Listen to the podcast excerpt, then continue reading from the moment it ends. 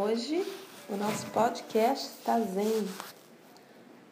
Sabemos, mesmo que intuitivamente, que alimentar-se não é só um ato físico ou nutricional, é também permeado por aspectos emocional e social.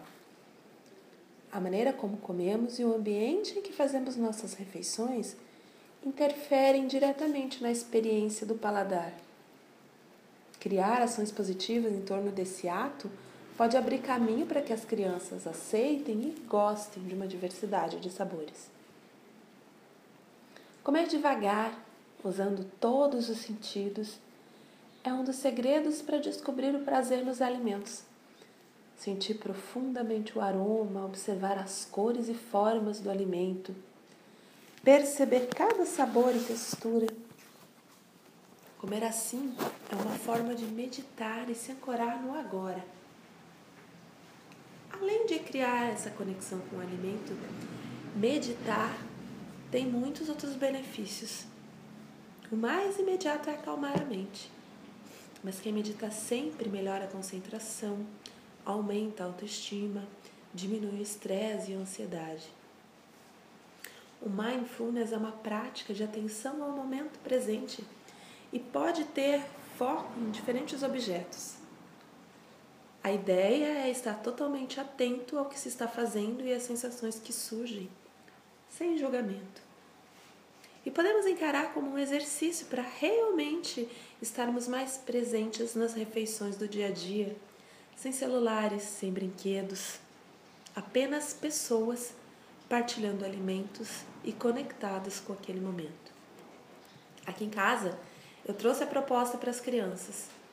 A Alice e o Raul, com 7 e 4 anos, gostaram muito da experiência e até pediram para fazer outras vezes. Focamos nossa atenção em um único alimento. O primeiro foi o chocolate. E como é bom saborear de verdade um chocolate.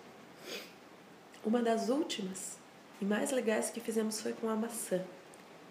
Você pode escolher o alimento que preferir, não se trata de comer grandes quantidades, mas de perceber através de todos os sentidos.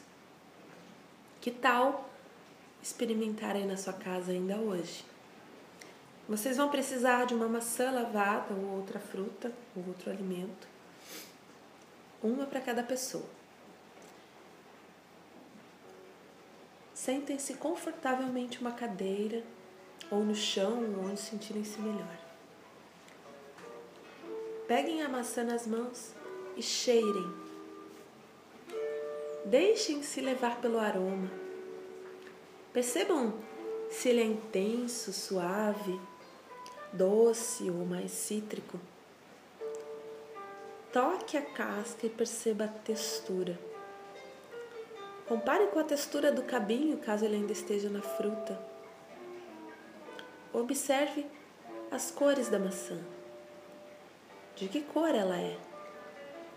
Quantos tons diferentes vocês conseguem perceber?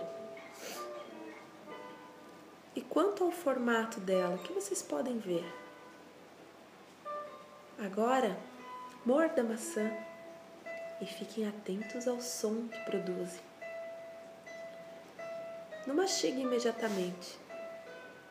O que você sente no contato da fruta com a sua língua? Perceba as texturas da casca e da polpa. E quanto aos sabores? Que sabores a sua boca conhece? o doce, o azedo, o amargo, o salgado, talvez. Quais deles estão presentes? E qual é o mais perceptível? Mastigue e sinta sabor, textura, aroma. Ao final, percebam como vocês se sentiram comendo a maçã desse jeito. Procurem descrever as sensações que experimentaram. Encoraje e ajude a criança a ampliar o vocabulário para além do bom, ruim, gostei, não gostei. E leve essa atitude para a mesa e o dia a dia. Quando tiverem um novo alimento no prato, provar, saborear, e falar sobre o que sentiram. Ao conversar sobre a comida, as crianças aprendem a superar as primeiras reações, muitas vezes provocadas por sentimentos de desconfiança e cautela, e podem se surpreender com os alimentos, encarando-os de maneira bem mais receptiva. E na cozinha, não só comer pode ter essa intenção meditativa, preparar os alimentos também nas oficinas de culinária para crianças do Panelinhas e Cumbucas, convido as crianças à atenção sensorial em alguns momentos como forma de brincadeira e descoberta, em outras como forma de cuidado. Quando estamos usando facas, por exemplo, a atenção plena é essencial. E toda essa intenção faz de cozinhar um ato, uma prática carregada de significados. Sônia Hirsch diz que mexer uma panela prestando atenção é igual a desenhar uma mandala.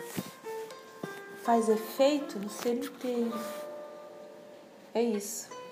Comida e alma se dão muito bem. Você concorda? Deixe seu comentário, conte sua experiência. Essa partilha motiva muito o nosso trabalho. Esse foi Panelinhos e Cumbucas culinária para crianças zen.